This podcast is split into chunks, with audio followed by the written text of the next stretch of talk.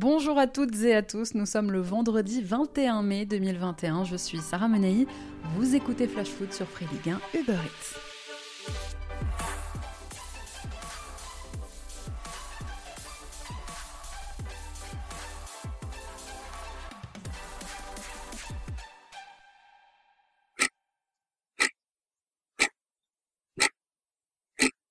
C'est la DRDR. Le chrono est lancé. Dimanche soir, la Ligue 1 va baisser le rideau sur une saison exceptionnelle à tout point de vue.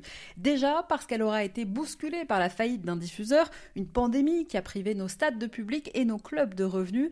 Mais malgré les obstacles, elle aura été extraordinaire aussi parce que régulièrement surprenante et surtout haletante jusqu'au bout. Trois clubs peuvent encore être champions, Lille qui ne lâche rien, Paris qui peut se voir détrôné et Monaco qui avait si mal commencé. Et puis parlons de Lyon, par exemple. Avec 76 points avant la dernière journée de championnat, on se dit que ça devrait suffire pour être confortablement installé sur le podium de la Ligue 1. Eh bien non, pas cette année. Alors qui ira en Europe? Qui se consolera avec la Conference League? Et puis le bas de tableau, parlons-en du bas de tableau. À l'aube de cette 38e et dernière journée de championnat, six clubs sont encore à la lutte pour éviter la 18e place de barragiste. Et puis il y aura aussi dimanche beaucoup d'adieux. La saison prochaine, le visage de notre cher Ligue 1 va changer. Des coachs, des joueurs mythiques de certains clubs feront ce week-end leur dernier tour de piste. Alors oui, cette saison qui s'achève laissera des traces, mais le jeu de certaines équipes, l'enthousiasme d'un promu et son sprint final tout en drama ont finalement allégé un petit peu nos regrets de ne pas être allés au stade cette saison.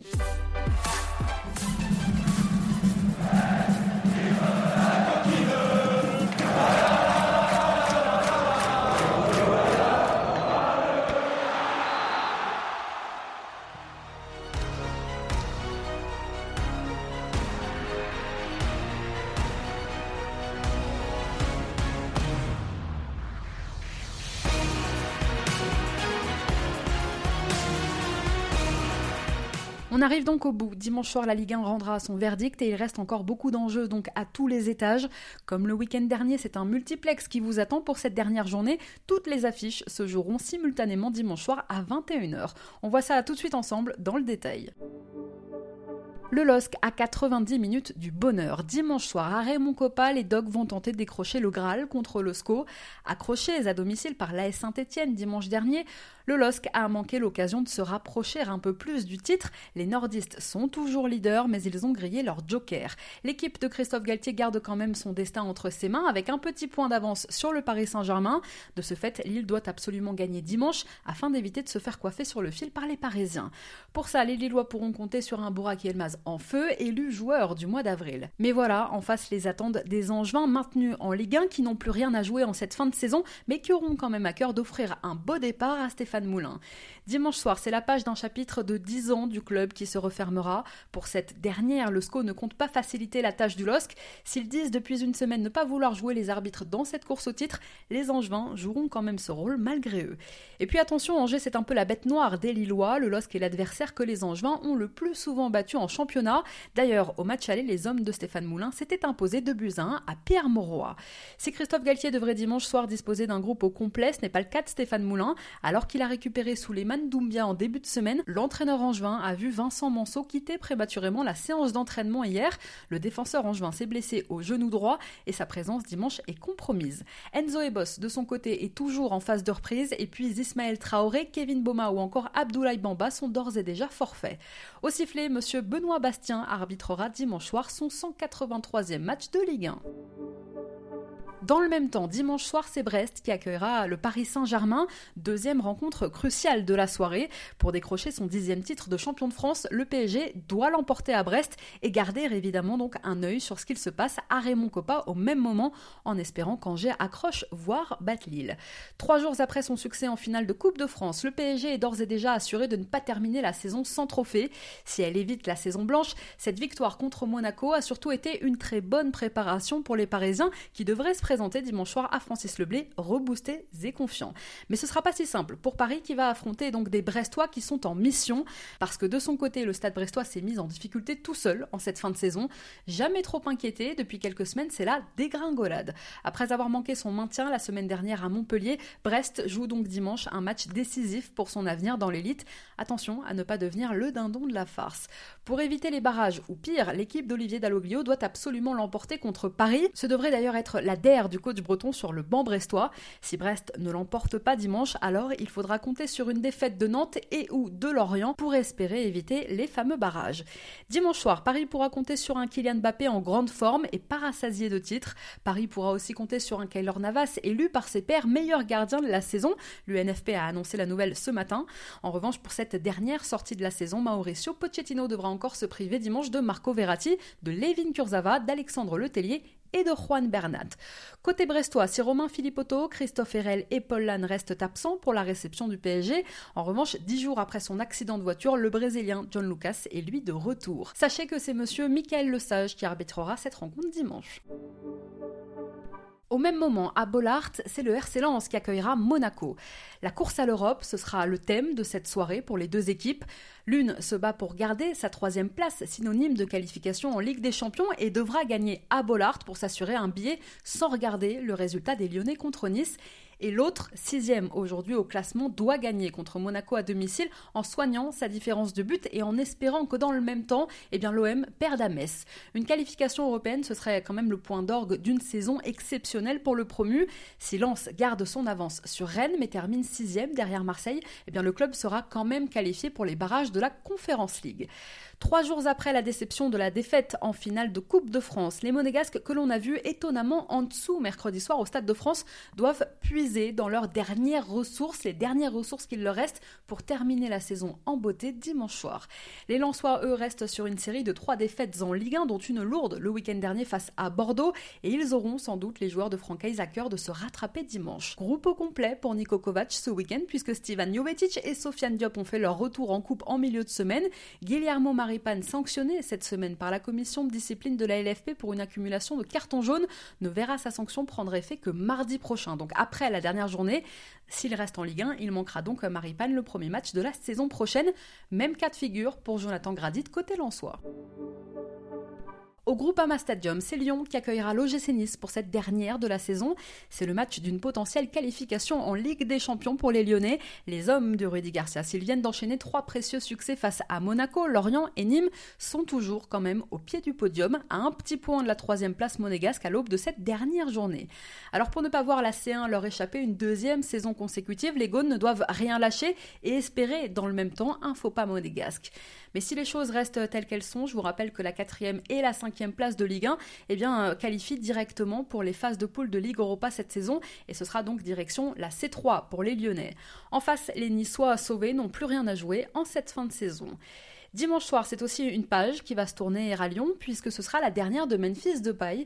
Dans une interview accordée au journal L'équipe aujourd'hui, le néerlandais a confirmé ce dont on se doutait déjà. Après 4 ans de bons et loyaux services, l'homme aux 76 buts avec l'OL, 13e meilleur buteur de l'histoire du club, ne manque pas de remercier aujourd'hui le club qui l'a relancé. Je le cite le président, vraiment, est un homme magnifique et je ne regrette pas qu'il m'ait amené ici avec Florian Maurice. Il y a trop de monde à remercier à Lyon. Bruno Genesio, Rudy Garcia. À Lyon, je suis devenu un homme, c'était ma maison. Dimanche soir, donc Memphis de comme Florian Thauvin, la semaine dernière à Marseille, partira sans l'hommage du public, un hommage que les deux hommes auraient pourtant bien mérité. D'ailleurs, ils ont tous les deux le même regret, ne pas avoir gagné de titre avec leurs clubs respectifs. En revanche, contrairement à Flotov, on ne connaît pas sa future destination. Depay a indiqué donc s'être séparé de ses agents et sa carrière en solo. Dimanche, Memphis a l'occasion de terminer en beauté avec Lyon. D'ailleurs, au cours des dix dernières saisons, les Gaunes et les Aiglons se sont déjà affrontés à quatre reprises en clôture du championnat. La dernière fois, il y a trois ans, Depay avait planté un triplé et qualifié l'OL en Ligue des Champions au détriment de Marseille. Espérons que le néerlandais leur porte encore chance dimanche soir. Ce devrait être aussi ce week-end la der des des deux coachs, Rudy Garcia et Adrian Urcea. Notez que dimanche, on se dirige vers la 38e titularisation en 38 matchs de Ligue 1 cette saison pour Anthony Lopez.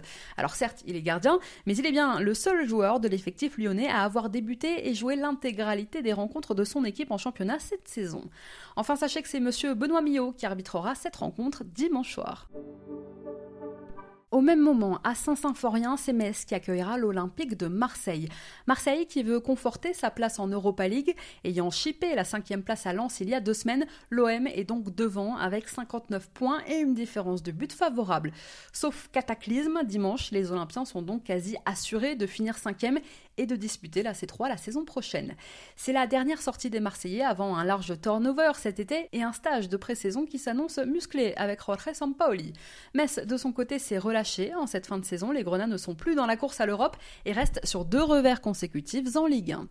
Outre Florian Thauvin qui est suspendu pour cette rencontre et qui a donc disputé son dernier match la semaine dernière sous les couleurs de l'OM, Michael Cuisance, Saifeddin Haoui et Valère Germain ne seront pas dans le groupe convoqué par Sampaoli, le coach marseillais qui sera lui-même privé de banc dimanche puisqu'exclu le week-end dernier contre Angers et donc suspendu pour cette rencontre à Metz. Quid aussi d'Arek Milik? Il pourrait bien s'agir dimanche de son dernier match sous le maillot marseillais. Côté messin, Ibrahim Anian, lui, est incertain. L'attaquant sénégalais qui a fait son retour à la compétition fin mars après avoir été opéré d'une rupture des ligaments croisés du genou ne s'est pas entraîné hier. Il a reçu un ballon dans le visage lors de la séance de mercredi et souffre d'un œil. Pas sûr qu'il soit là dimanche. Sachez que c'est monsieur Hakim Ben Aladj qui sera au sifflet de cette rencontre. Au même moment, au Roison Park, c'est le Stade Rennais qui accueillera Nîmes. Drôle de saison, parce que toute l'année, le Stade Rennais a alterné le bon et le moins bon, et le match perdu le week-end dernier à Monaco en est un peu l'illustration. Défait de Buzyn après une première période ratée et une deuxième beaucoup plus réussie, eh bien les Rouges et Noirs, euh, résultat aujourd'hui, restent désespérément englués à la septième place au classement. La mauvaise place, puisque les six premières délivrent un passeport pour l'Europe. C'est une certitude, Rennes n'ira pas en Europa League. La victoire de Marseille sur Angers à la dernière minute a propulsé donc les Marseillais cinquième, 4 points devant Rennes. Les Bretons, ne peuvent plus les rejoindre, mais les Rennais gardent quand même l'espoir d'une qualification européenne. Et oui, les hommes de Bruno Genesio peuvent encore accrocher cette sixième place synonyme de Conference League, puisque Lens n'est qu'à un petit point, avec en plus une différence de but largement favorable aux Rennais. Il faudra donc que Rennes batte Nîmes dimanche ou fasse match nul et espérer que les Lensois perdent contre Monaco. En tout cas, Rennes n'a plus son destin entre ses mains. Sachez que pour cette rencontre, le principal groupe de supporters rennais, le Roison Celtic Cup, a donné rendez-vous aux supporters pour pour accueillir le bus des joueurs avant la rencontre. Rendez-vous au local du groupe, juste à côté du stade. De son côté, Nîmes s'est vu descendre quasiment toute la saison et s'est réveillé beaucoup trop tardivement. Il restait quand même un mince espoir et la claque a été brutale le week-end dernier. Après leur lourde défaite contre Lyon, les Crocos sont officiellement relégués.